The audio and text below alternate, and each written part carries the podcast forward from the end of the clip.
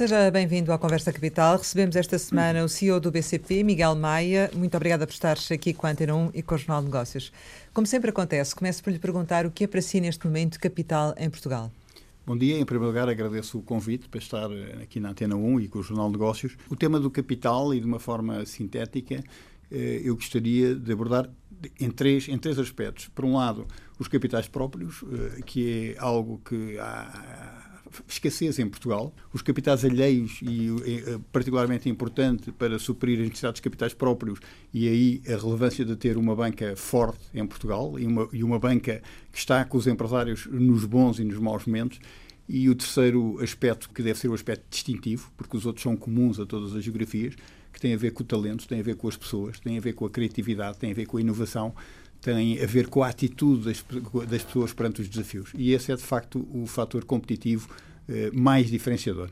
Cumpriu uh, um ano na liderança do BCP, já disse que tinha acabado a fase de reestruturação, que agora entraria o banco numa fase de crescimento. O que é que isto na prática significa, no que é que se traduz? Cumpri o, um ano desde que fui eleito, em maio do ano passado, e foi um ano uh, particularmente exigente. É um, é um, programa de continuidade, quer dizer, eu estava com o Dr. Nuno Amado, uh, estou na administração do BCP desde 2009, no BCP há quase 30 anos e os anos de reestruturação, a partir, sobretudo a partir ali de 2012, foram anos particularmente difíceis. Quer dizer, eu tenho o momento em que assumo a liderança do banco é de facto um momento de virar de ciclo depois do. Eu não diria que a reestruturação está feita, porque no mundo em que vivemos a reestruturação é, uma, é algo que temos que estar permanentemente atentos, mas estamos a olhar estamos a olhar para a frente de uma forma completamente diferente. Quer dizer, até agora o que tínhamos era de melhorar a qualidade do balanço e, e garantir a capacidade do banco eh, sobreviver e ter condições para encarar o futuro,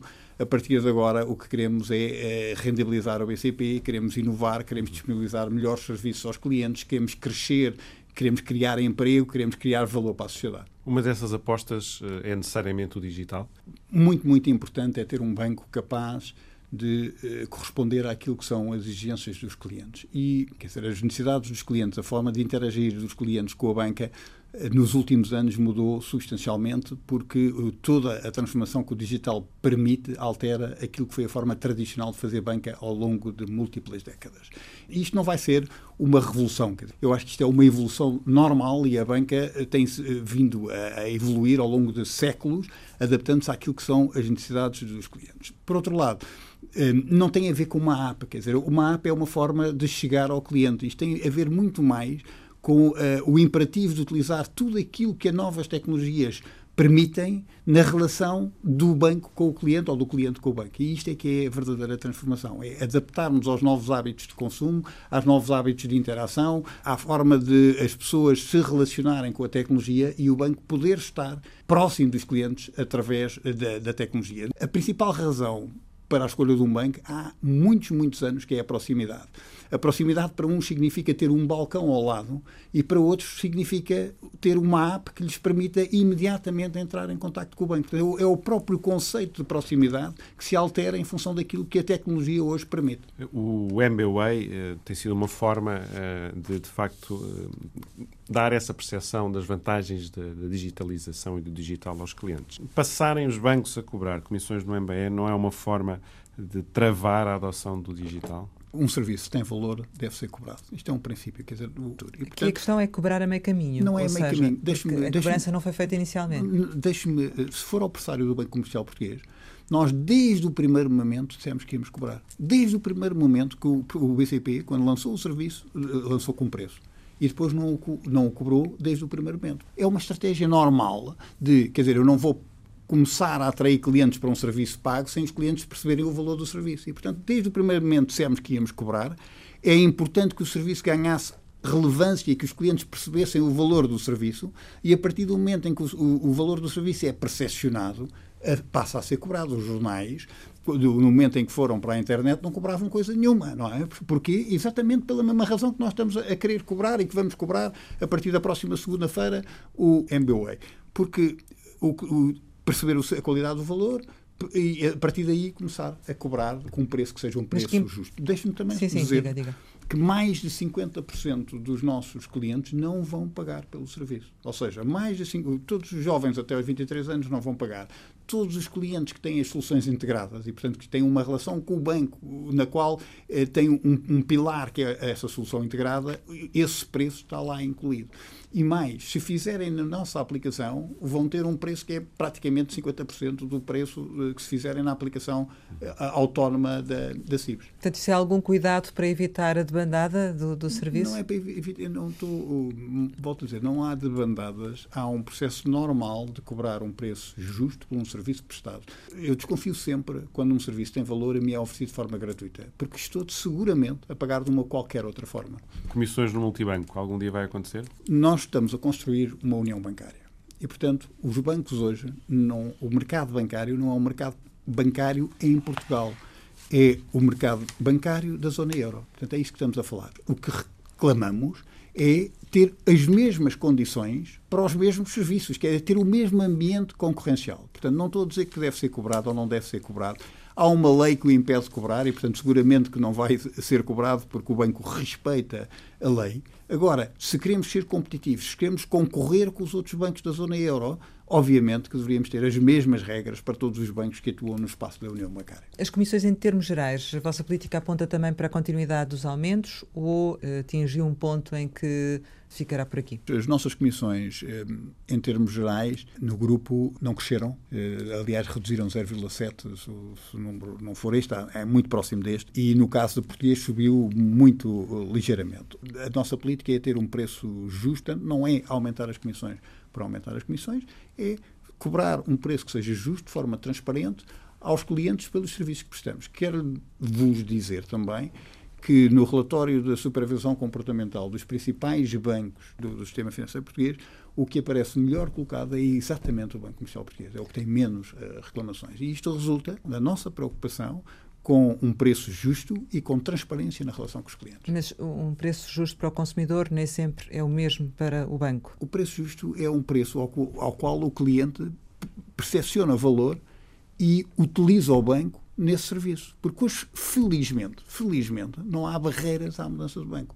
É fácil mudar de banco. E, portanto, se as pessoas percepcionam que o preço não é um preço correto e um preço justo, tem essa solução. Agora, convém ver a relação integrada e se o cliente privilegia a transparência, a minha convicção é que provavelmente vai continuar a trabalhar com o Banco Comercial Português. A DBRS retirou recentemente o BCP eh, do rating de nível especulativo, portanto, o chamado lixo.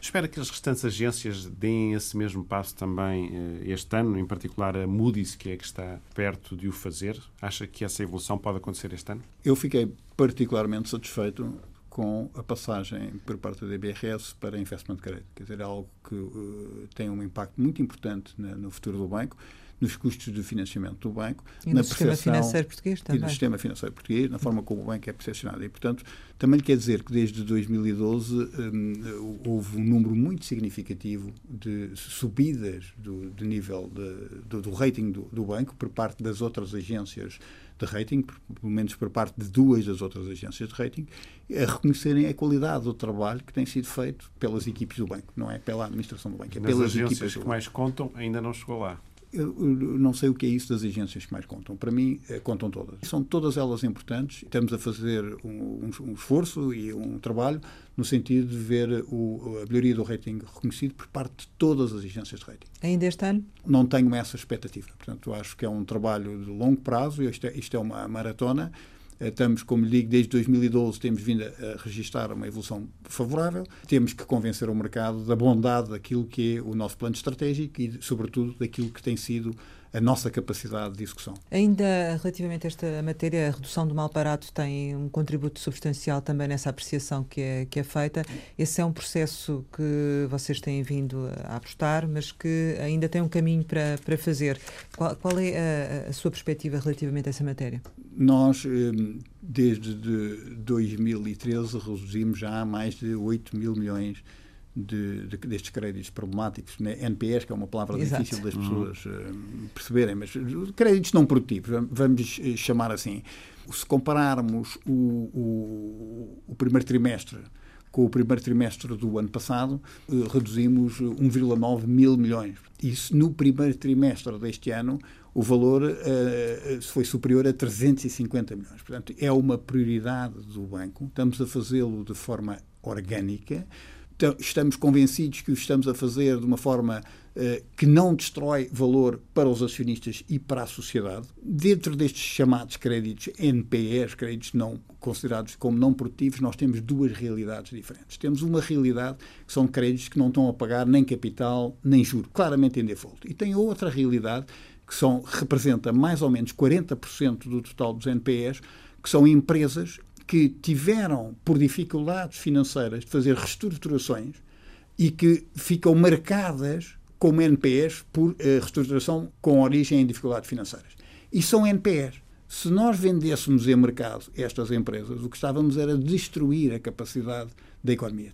Quando muitas vezes se ouve os empresários a dizer que não conseguem ter acesso à banca a resposta uh, imediata, muitas vezes, é não é verdade. É verdade, tem razão. Se forem pedir dinheiro aos bancos, os, os bancos dizem não empresto, porque senão vão aumentar o NPE. E a empresa até tem capacidade económica e teve uma reestruturação bem feita. E, portanto, há aqui um conceito que se transformou num preconceito. Portanto, e tem que ser resolvido por parte do enquadramento regulamentar as empresas que estão classificadas como NPS, mas que têm viabilidade económica e que, portanto, seria normal, criaria valor para a sociedade se estas empresas pudessem ser apoiadas. Então, não é empurrar com a barriga para a frente. Estamos a falar, esse empurrar com a barriga para a frente faz parte do passado. O que nós estamos a fazer é, da parte da economia que é viável, como é que a banca continua a poder financiar sem ser prejudicada por estar a aumentar a estas empresas que estão Mas marcadas por dificuldades. Os bancos também estão a ter esse comportamento? Eu gosto de falar pelo Banco Comercial Português. A plataforma de, de, gestão do crédito mal parado que foi criada juntamente com o BCP e o Novo Banco está a funcionar bem?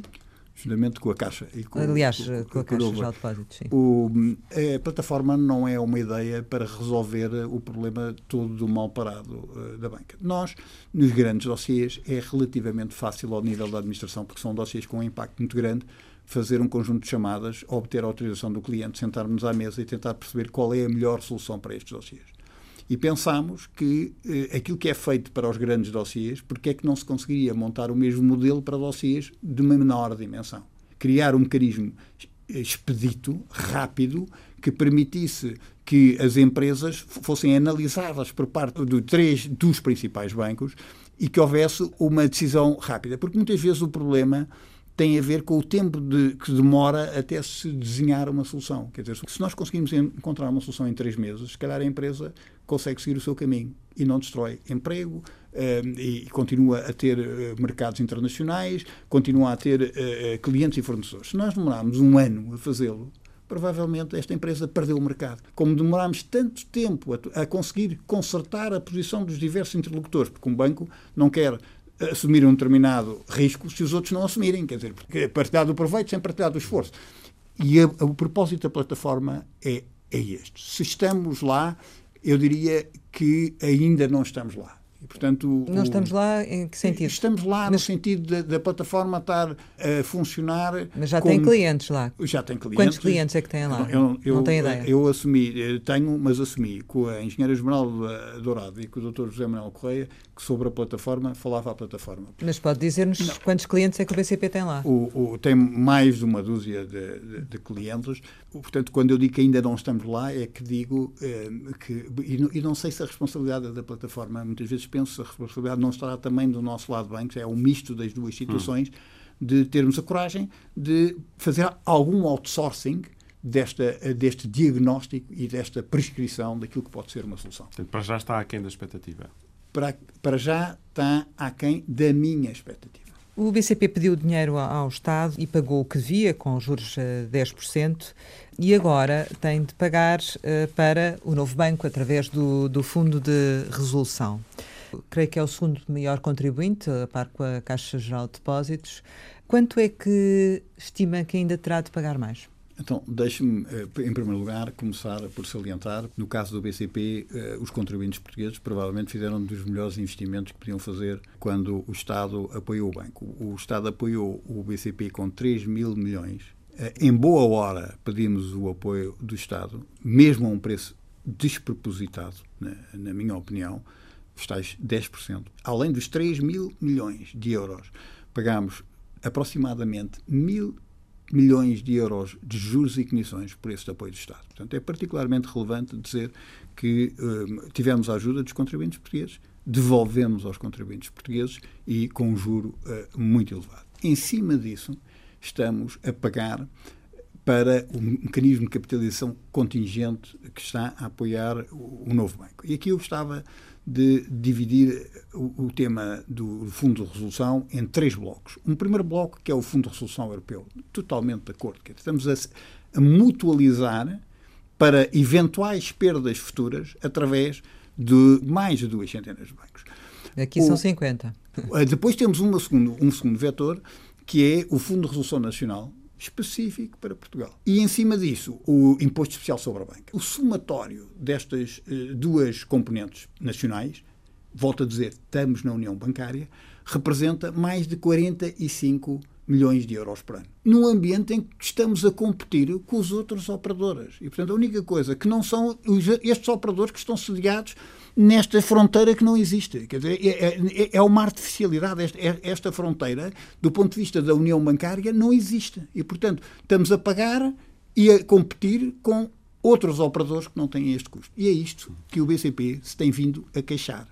Como é que está esse processo, a contestação que foi feita em tribunal? Em primeiro lugar, gostava de dizer que é bom vivermos num país que é uma democracia avançada, em que podemos tomar decisões que são contrárias aos interesses do Estado e que isso é visto com naturalidade e normalidade. Portanto, tenho orgulho em viver num país onde não tenho que estar receoso de defender as minhas posições e de ter retaliações. Portanto, é gratificante saber que, que temos instituições, que as instituições funcionam, que, que, o banco pode tomar decisões, tem autonomia para poder uh, uh, decidir. mas? Mas, então se quer um mas, eu ponho um mas. Mas gostaria, gostaria de chegar a um acordo com o Estado. Bem, estamos a ver. Mas que tipo de acordo? O acordo é criar um mecanismo que seja mais justo. Aquilo que muitas vezes aparece na, na opinião publicada, que é ou pagam os bancos ou pagam os contribuintes, não é verdade. Os contribuintes pagam sempre por via da banca? Os contribuintes pagam sempre. Mas se quiser outra solução, em vez de ser estas contribuições para a Fundação Nacional, se criassem uma taxa que fosse cobrada em todas as transações financeiras sobre contribuintes portugueses, mas não, não paga pelos contribuintes, mas paga pelas entidades que realizam essas transações financeiras. Ou seja, se houver um banco sediado em França, na Alemanha, em Espanha, que faça uma transação sobre um contribuinte português e que há uma taxa que contribua para isto, isso então estaríamos em condições, tínhamos um ambiente competitivo que era exatamente igual. E conseguia-se o mesmo valor? Conseguia-se seguramente um valor superior, se quer a minha opinião. Portanto, é uma taxa sobre as transações financeiras realizadas sobre contribuintes portugueses. Ou seja, mas não pagas pelos contribuintes portugueses, pagas pelas instituições, entre as quais o BCP, que tem uma cota muito grande nas transações com uh, decisões Isso permitiria que lado, todos os bancos que operam com, com, certeza. com clientes portugueses pagassem. Com, permitiria que todos aqueles que trabalham com contribuintes portugueses pagassem e não apenas aqueles que têm sede em Portugal. Imagine que um determinado banco mudava em Portugal a sua forma, em vez de ter uma, uma sociedade portuguesa, passava a ter uma sucursal uh, do, de um banco uh, da, da zona euro e que deixa de pagar. Isto não faz sentido, porque a forma jurídica como operam em Portugal não devia alterar em nada as suas responsabilidades relativamente a esta matéria. O Estado já manifestou a vontade de chegar a acordo convosco? Eu só comento aquilo que está da minha responsabilidade e, portanto, eh, eh, eu já demonstrei e, e tenho dito publicamente a vontade de encontrar uma solução que seja uma solução mais equilibrada, mais justa, que proteja melhor a economia portuguesa, que proteja melhor, sobretudo, a economia portuguesa. Uh, no fim, uh, aquilo que se espera é que a Lone Star coloque o novo banco à venda. O BCP vai olhar uh, para, essa, para essa possibilidade? O nosso foco de crescimento é crescimento orgânico. Eu tive o cuidado de dizer que fazia, faríamos uma, durante o, este mandato faríamos uma aquisição. Essa aquisição foi feita, é o Eurobank na Polónia, uma aquisição muito importante, e não estamos a olhar para mais nenhuma aquisição. Se me pergunta que se estamos atentos, nós estamos atentos a tudo o que se passa no setor financeiro. Portanto, obviamente que eh, se isso vier a colocar, O banco não vai dizer que não olha para o tema. Olha, mas não perspectivo fazer nenhuma aquisição. Não, não está em cima da mesa e, e muito dificilmente estarei receptivo a fazer qualquer aquisição durante o, o mandato. Não é isso. Nós temos que crescer eh, de via uh, orgânica, temos capacidade de o fazer, estamos a fazê-lo, não é essa a prioridade. Obviamente, se um banco vai ao mercado, nós, é nossa obrigação como gestores ler o dossiê, perceber o dossiê, ver se as condições são condições que possam justificar uma mudança de posição. Mas não é nem o plano B, nem o plano C, não é um tema que me preocupa. A questão do, do pedido do dinheiro ao, ao, Estado teve também uma outra consequência, que é a obrigação de revelarem quais são os eh, grandes devedores que indiretamente beneficiaram das ajudas do Estado.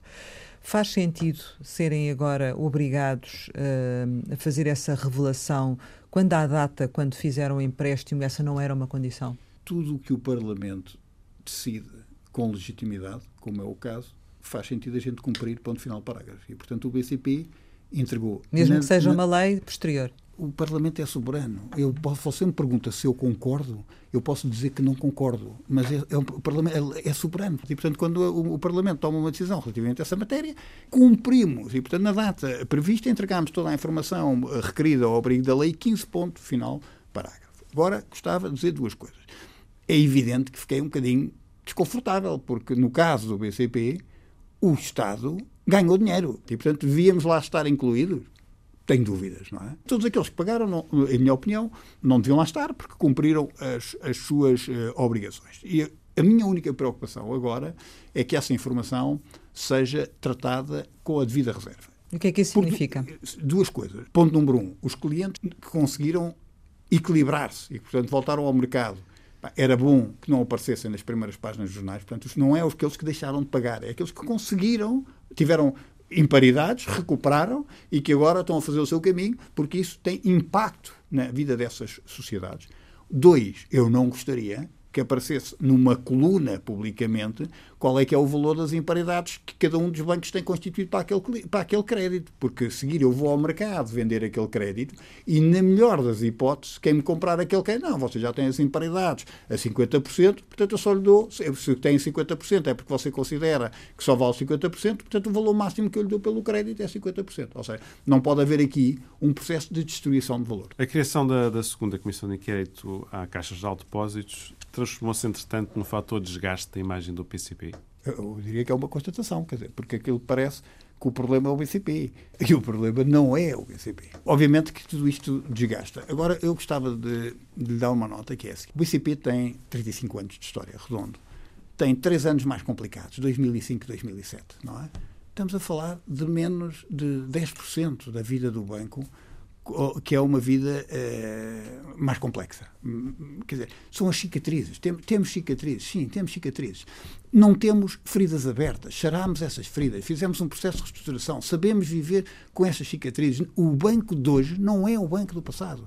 E o banco do passado tem muito mais coisas boas do que coisas más. Tem ali, de facto, três anos maus, com algumas coisas que não correram como uh, deviam ter corrido quer que eu pegue e faça um filme do Cristiano Ronaldo a falhar penaltis, eu consigo fazer um filme de 5% de, de, de passos errados, do, do, não sei se 5%, mas de passos errados e de penaltis falhados, e o Cristiano Ronaldo é o melhor jogador do mundo. Portanto, não, estamos a falar de um tempo do BCP que é marcadamente passado, pretérito, e que não tem nada a ver com o BCP do presente, não tem nada a ver com o BCP que estamos a construir para o futuro. Uhum. E os clientes sabem disso. E é por isso que estamos a voltar a crescer nos clientes, e é por isso que cada vez mais somos a escolha dos clientes. Sim, ainda assim foi um período particularmente eh, conturbado e sensível uh, para a banca portuguesa. Recentemente tivemos na, na, Comissão de Inquérito o antigo administrador Filipe Pinhal, que disse que José Sócrates Teixeira dos Santos e Vítor Constâncio tinham urdido uma teia para o controle do banco e abrindo assim caminho a que Carlos Santos Ferreira e Armando Vara fossem uh, integrados na, na, liderança da Caixa Geral. Foi chefe de gabinete de, de Filipe Pinhal, de Carlos Santos Ferreira, como é que olha para este período? Quer dizer, o período de 2005 a 2007 foi um período particularmente complexo na vida do banco. E isso tem muito a ver com, uma, com a sucessão do engenheiro Jardim Gonçalves, uma liderança muito forte, eh, e, portanto, tudo, todo esse período foi um período uh, difícil. O, eu não sou partidário das teorias das conspirações, quer dizer, tenho sempre dificuldade em ver teorias das conspirações. O que eu sei é que o banco se fragilizou. E o poder tem horror ao vazio. E, portanto, com um banco frágil, eh, dificilmente não iria haver uma convulsão e não haveria eh, situações de procura de maior intervenção num banco que era uma referência no sistema financeiro nacional. Portanto, o problema é, e sobretudo eu procuro aprender com o passado, é termos modelos de governo que eh, não permitam que o banco esteja fragilizado, porque nós, quando estamos frágeis, há sempre alguém que procura preencher esse vazio de poder. Mas e eu essa... acho que foi isso que aconteceu no Banco Comercial Português. Ou seja, o que está a dizer é que essa fragilidade que existia na banca poderia permitir este cenário de conspiração, como acabou de referir? Quando um organismo está fragilizado, é sempre atacado. O poder tem horror ao vazio. É sempre. Quer dizer, o mundo empresarial é um mundo difícil. As pessoas, há, há a eh, tentativa de ganhar cota de mercado, beneficiar da fragilidade de uma determinada instituição. Mas somos nós, nós, gestores da instituição, que temos que fazer o trabalho adequado para que a instituição não seja frágil. Mas quando o Filipe Pinhal, na, na Comissão, vem dizer que foi avisado por si uh, que a lista dele para o Conselho de Administração uh, só passaria se integrasse Santos Ferreira e Armando Vara, isto é conspiração? Eu não, não, não, não ouvi o Dr. Filipe Pinhal, uh, mas li depois o Dr. o Dr. Filipe Pinhal e tive o cuidado de trocar SMS com ele, dando nota, não corresponde. Quer dizer, portanto, há aqui dois temas que acho que o Dr. Pinhal fez, o Dr. Filipe Pinhal fez confusão nessa matéria. Eu tive conhecimento pelo Dr. Filipe Pinhal de que era a condição para a lista dele continuar entrar o Dr. Carlos Santos Ferreira e o Dr. Armando Vara e eu pus o meu lugar à disposição. Aliás, o meu lugar está sempre à disposição dos acionistas. E é sempre porque... à disposição dos interesses do bem.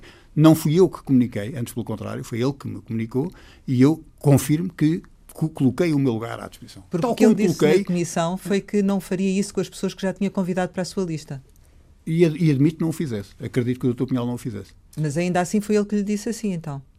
Já, já o disse aqui, quer dizer, claro. acho que ele fez confusão, foi o Dr. Pinhal que me disse, e eu tive cuidado depois de dizer ao, ao Dr. Pinhal, fez confusão, portanto, eh, relativamente a essa matéria, e aliás eu fui dos quadros do BCP que estavam na lista do Dr. Pinhal, o único quadro, que não eram já administradores, foi o único quadro que não foi à administração pela nova lista. Portanto, foi o único quadro do BCP que saiu da lista uh, inicial. Mas isso de alguma forma uh, corrobora esta ideia de que houve um, aqui um assalto ao poder? Não, não, voltamos ao tema dos assaltos. Quer dizer, houve, uh, havia uma eleição para os órgãos sociais e havia dinâmicas entre acionistas e havia claramente um conjunto de acionistas que quis aproveitar essa fragilidade do banco para ter uma posição no banco. Não tenho, mas, mas isso é factual, não é tema nenhum. Agora, se isso tem a ver com a intenção política, não, a minha carreira foi uma carreira comercial, de proximidade aos clientes. Não foi uma, uma carreira de Senado. Eu só entro para o Senado em agosto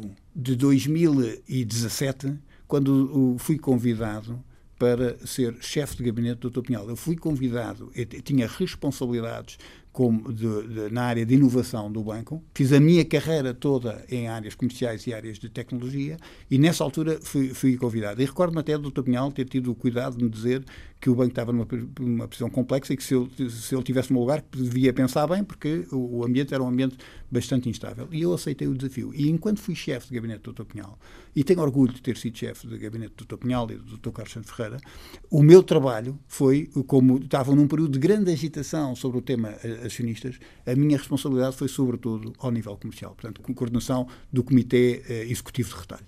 Fará mais alguma diligência para esclarecer eh, esta acusação que foi feita por ele ou não? Eu não acho que seja uma acusação, não, não, não, não entendo que seja uma acusação.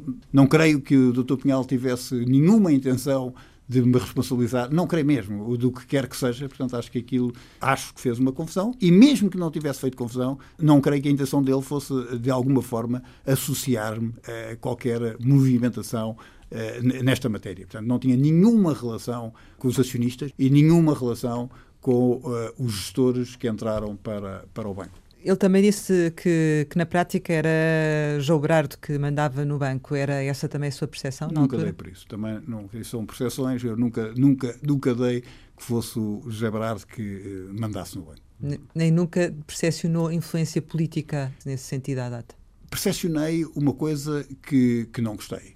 Percepcionei que um acionista com dívidas ao banco pudesse ser presidente do Conselho de Remunerações eh, e Previdência. E isso, de facto, não me parece bem.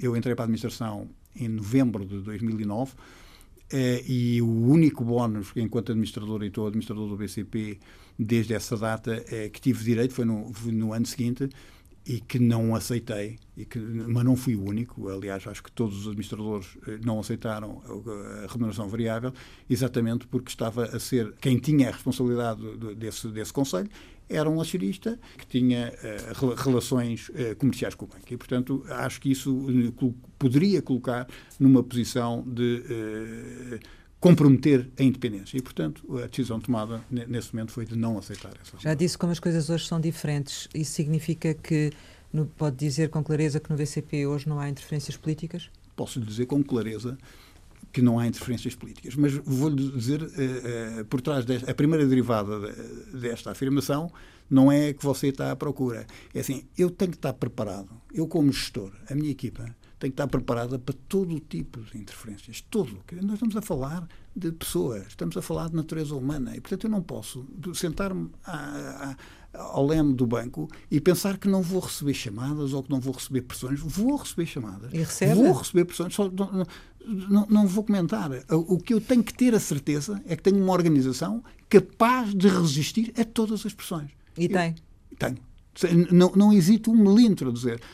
A Comissão Executiva do Banco Comercial Português é uma comissão executiva com elevadíssima independência. Como é que vê eh, antigos administradores de bancos irem a uma comissão parlamentar de inquérito eh, e depois escusarem-se na falta de memória, no sigilo eh, e na prática, enfim, tentarem não colaborar com a comissão parlamentar de inquérito? Os temas de memória não comento. Quer dizer, a memória, não sei comentar se as pessoas estão com memória ou sem memória. Agora, o tema de, do sigilo bancário é um tema que me preocupa. O sigilo bancário tem imenso valor.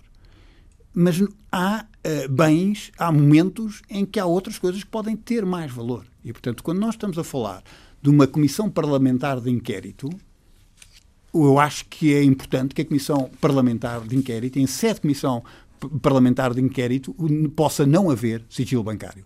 Porque os deputados estão a fazer uh, perguntas que são legítimas para apurar a verdade, mas sabem que quem está do outro lado tem sigilo bancário, está sujeito ao sigilo bancário e, portanto, não pode responder. E, portanto, não poder responder sabendo a verdade, quer dizer, pelo menos tenho, de todas as decisões relevantes que tomei, tenho a consciência daquilo que fiz em cada um dos momentos e não o poder dizer com base no sigilo bancário. Portanto, eu veria com gosto que em sede parlamentar, de comissão parlamentar de inquérito, pudesse ser dispensado o segredo bancário. Porque temos, se queremos apurar a verdade, não pode haver esse tipo de constrangimentos. E o que lhe pareceu uh, a intervenção nessa mesma comissão de João Bernardo? Que apreciação não, é que faz? O, o, vi com muita atenção. A única a, a observação que faço é que vi com muitíssima atenção. Acrescentou alguma coisa que não soubesse? Acrescentou. Mas não lhe vou dizer o quê mas acrescentou e uh, vi com muita atenção. E vai motivar alguma reação da sua parte ou do banco, as declarações dele? Não quero entrar nessa matéria, porque entraria em temas que, não, que são temas que devem ser tratados com maior reserva. Portanto, o que lhe digo é que vi com muitíssima atenção toda a intervenção.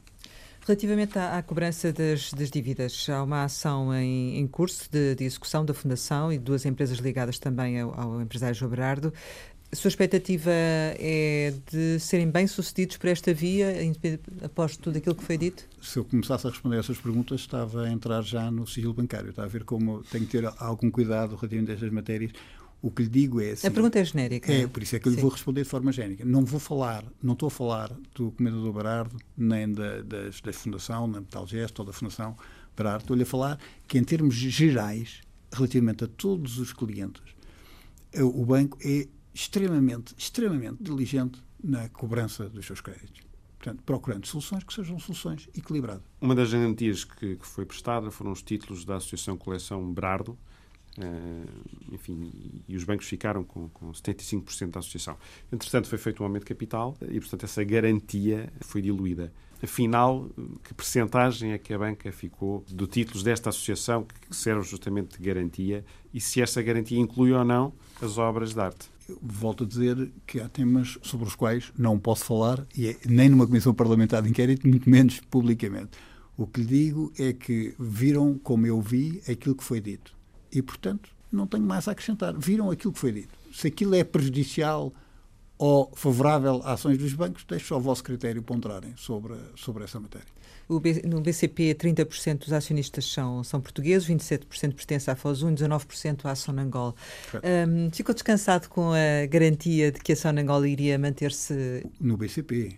Sim. Eu, eu nunca estou descansado porque nunca dou por adquirido nada. É por isso que costumo dizer que eu não sou CEO do BCP, eu estou CEO do BCP. E, portanto, eu, estes acionistas para o BCP os ter, tem que merecer tê-los. E, portanto, a minha preocupação é que o banco gere valor de forma a que eles queiram estar no Banco Comercial Português. E, portanto, não é por me dizerem que estão satisfeitos hoje que eu posso fechar e dizer, ah, então está resolvido. Não está resolvido, quer dizer, tem que levar o banco para novos patamares de eficiência, novos patamares de rentabilidade, porque se for um bom investimento, aí, posso, aí sim poderei ficar uh, muitíssimo mais tranquilo. A mudança de presidência não, não preocupa? O que me preocupa é aquilo que eu posso fazer. Quer dizer, o que me preocupa é a eficiência, a rentabilidade, criação de valor, crescimento. Se fizer isso, se nós formos capazes de fazer isso, teremos os acionistas. Se não formos capazes de fazer isso, estamos a pedir aos acionistas que investam para quê? É? Portanto, a minha convicção é que temos que gerar valor. E, portanto, e nessa lógica, a Fosum é o maior acionista eh, e já manifestou a intenção de, vir a aumentar a sua participação, que neste momento é de 27%. Sim, está muito próximo dos 30%. Mas acha que vai chegar mesmo a esta fascinação? Acho que eh, dentro desse intervalo vai gerir as suas, as suas disponibilidades, e, e, mas quer dizer, entre 27% e 30% acho que está lá. Não, não. Gostava de ter mais acionistas com peso relevante no BCP? Eu gosto de ter uma, uma boa base acionista. Portanto, acho que o banco está melhor do que estava no passado porque tem mais acionistas com grande, de grande dimensão. Obviamente que se tiver mais acionistas com posições relevantes, ficarei tranquilos desde que haja alinhamento entre os interesses dos acionistas do ponto de vista estratégico. Mas é um tema dos acionistas, não é um tema da, da, da civil. Portanto, a minha preocupação é gerar valor. O BCP teve um marco também esta semana que foi entregar o primeiro dividendo em, em nove anos. Este dividendo corresponde a cerca de 10% dos lucros do, do exercício exercício de 2018. O objetivo é que essa percentagem possa chegar eh, aos 40% a partir de 2021. A ideia é ir aumentando esta percentagem dos lucros que é entregue aos acionistas todos os anos, fazer aqui um caminho progressivo até aos 40%. Pagar dividendos ao fim de nove anos é muito, muito, muito, muito importante. Mais importante é ter o banco com o capital adequado, que temos, que senão não pagávamos dividendo. E o que anunciámos ao mercado no plano estratégico é que queríamos convergir para 40%. Já veremos, temos condições para o fazer. A minha convicção é que vamos ter que ter condições e vamos fazê-lo de forma sustentável. Vai depender da nossa capacidade de execução do plano e vai depender de, do ponto de vista regulamentar, se há alterações, não há alterações que possam ter um impacto relevante nos requisitos de capital. Portanto, primeiro, sustentabilidade do banco, segundo, sustentabilidade do banco, terceiro, sustentabilidade do banco, Estando, depois, obviamente, o tema Estando isso garantido, a ideia é tentar convergir é, ano a ano. Era, exatamente, em função... Até aos 40. Sim, é, até aos 40%. Fundamental também para o banco, e tem, tem vindo a referir essa situação, a expansão a nível internacional. O banco tornou-se no sétimo maior banco na, na, Polónia. O que é que se segue? O tema do Eurobank tem, primeiro, um valor simbólico muito grande. Não, não foi pelo valor simbólico, mas tem um valor simbólico muito grande, quer dizer assim, mudamos de rumo, rumo ao crescimento. E fomos crescer num mercado que quase o perdemos. Ou seja, o banco teve quase em riscos teve em riscos e teve quase a ter que vender a operação na Polónia. Não só não vendemos, porque fizemos o que tínhamos que ser feito, como a seguir, fomos adquirir um banco na Polónia. Um banco que tem uh, dimensão, que tem um modelo que é complementar ao nosso modelo de negócio lá, um mercado com 40 milhões de, de habitantes, o PIB a crescer sempre acima dos 4%, o desemprego muito baixo. Portanto, nós acreditamos que temos vantagens competitivas e que este é um investimento particularmente relevante para aquilo que é o futuro do banco, da geração de proveitos do banco. Porque nós temos um portfólio hoje, internacional, muito interessante. Portanto, nós uh, acabámos com todas as operações onde estávamos a perder dinheiro. Tivemos que sair da, da Grécia, tivemos que sair da Roménia, tivemos que sair dos Estados Unidos, e hoje temos um portfólio que é muito interessante e rentável na Polónia, muito interessante e rentável em Moçambique, muito interessante eh, e rentável na Suíça e uma participação eh, minoritária numa operação em Angola que é estratégica para nós também, porque há uma relação muito forte entre as empresas portuguesas e Angola em particular e, portanto, nós queremos estar com os clientes, é importante mantermos também esta relação com, com Angola. Portanto, Macau e Xangai também? Macau Sim. também, a China, eh, mas aí temos uma sucursal, é, o que temos, é, uma, é, é, é, diferente das outras operações, mas obviamente é uh, algo muito relevante, toda esta relação com a China é muito relevante para nós, porque podemos ter podemos construir vantagens competitivas. É isso que nós temos que fazer. Como é que o BCP se vai diferenciar na União Bancária? A nossa relação com a China, onde somos respeitados, a nossa relação com a África, onde somos respeitados, isto pode ser uma vantagem competitiva, porque nesta União Bancária nós assistimos que clientes de outras geografias que querem investir em Angola ou querem investir em Moçambique vêm falar connosco, porque sabem que a gente somos respeitados e temos uma matriz de entendimento muito correta uh, com essas uh, geografias. Mas o BCP poderá entrar em novas geografias nos próximos anos? O BCP tem que ter um cuidado enorme na gestão do capital. E o Open Banking é, é claramente uma, algo em que o BCP está, está, a investir e vai investir. Porque Mas nós temos muito presente. todos os países da Europa, é isso? Já veremos. Já uhum. veremos. Portanto, não quero dizer o que é que vamos fazer. O que lhe estou a dizer é que nós o nosso futuro não depende de uh, defender as vantagens competitivas do passado. O nosso futuro depende de sermos capazes de criar novas vantagens competitivas. E, portanto, nós temos que jogar sempre de folha branca, com capacidade de empreender, com capacidade de inovar, com capacidade de tomar, tomar riscos, com um modelo de governo muito forte para não fazermos disparados e com o capital adequado. E, portanto, eu olho para a frente e, quando pensar ir para novas geografias, quando pensar, não estou a dizer que estou a pensar, o banco tem capacidade de o fazer, mas dentro de um ambiente open banking. Aumentou 24% dos trabalhadores através de promoções, creio, e estão em negociações uh, para a atualização da tabela salarial. Como é que estão a decorrer essas negociações? Espera chegar a, acordo brevemente?